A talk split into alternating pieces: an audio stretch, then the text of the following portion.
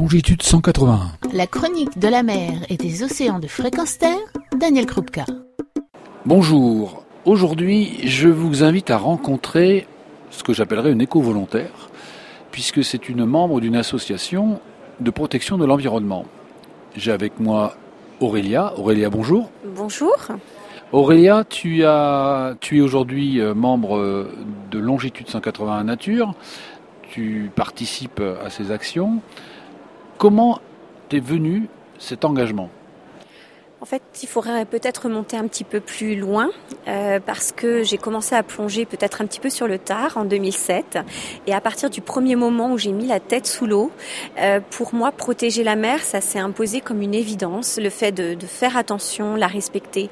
Et en plongeant après euh, au, fur et à mesure de mes plongées, euh, j'étais atterrée euh, de, de, voir les, les, gens marcher sur des récifs coralliens, toucher toucher les animaux coincer leurs palmes et casser des gorgones de 50 cm.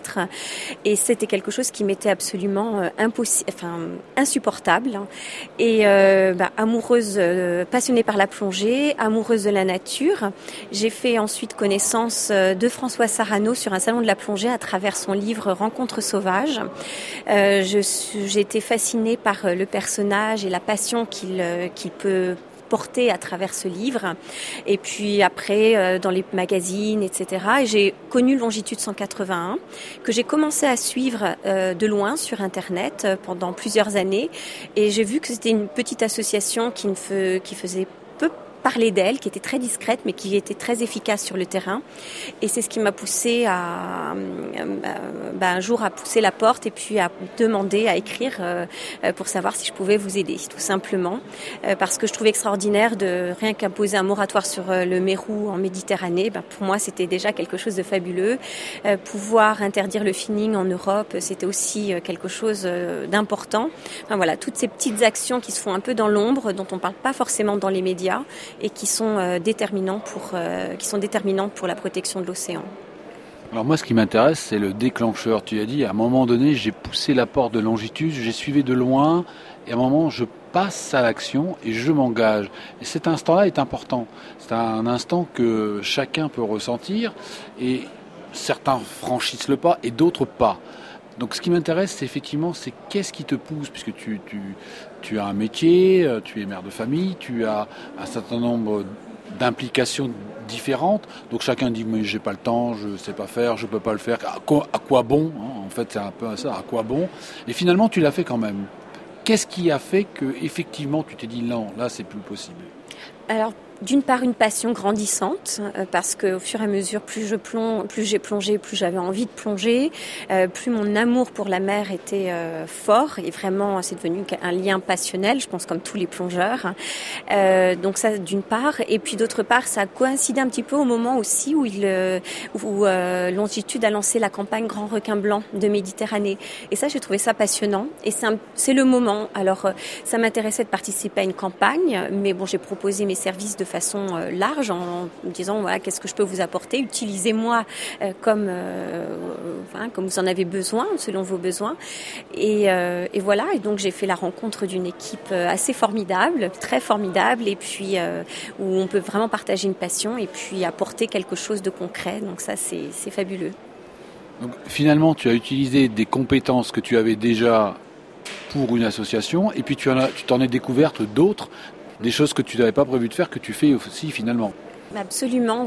Du coup, je continue à faire quelque chose que euh, le, fait de démarcher des centres pour adhérer à la, à la charte ambassadeur, pour pouvoir devenir euh, des centres ambassadeurs longitude, euh, des particuliers, etc. Donc ça, c'était peut-être le côté que j'avais peut-être pas imaginé au départ que je ferais, alors que voilà, ça se passe très bien et j'adore surtout euh, communiquer cette passion et cette volonté de, de, protéger les océans. Donc ça, c'est quelque chose d'extraordinaire. Et puis, il y a, y a l'animation des pages Facebook qui, qui m'amuse beaucoup, euh, qui me permet d'occuper mes heures de, trajet en train pour aller travailler.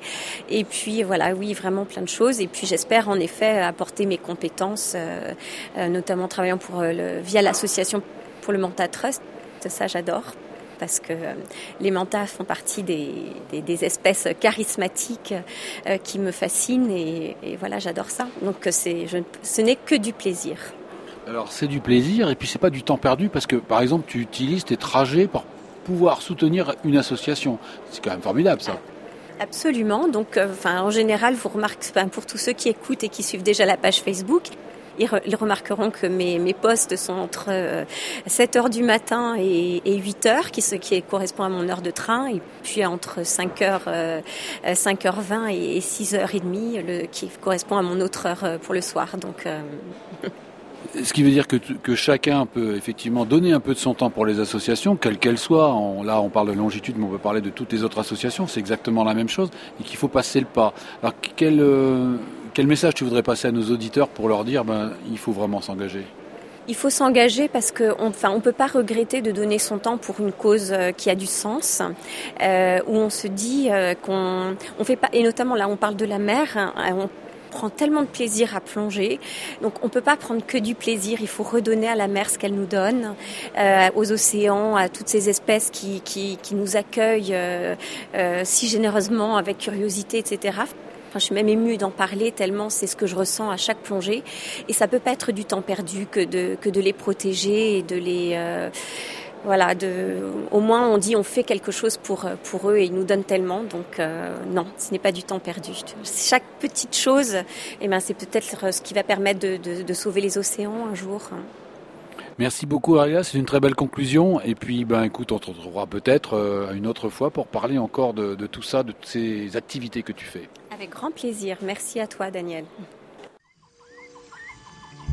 Retrouvez et podcastez cette chronique sur notre site fréquenceterre.com.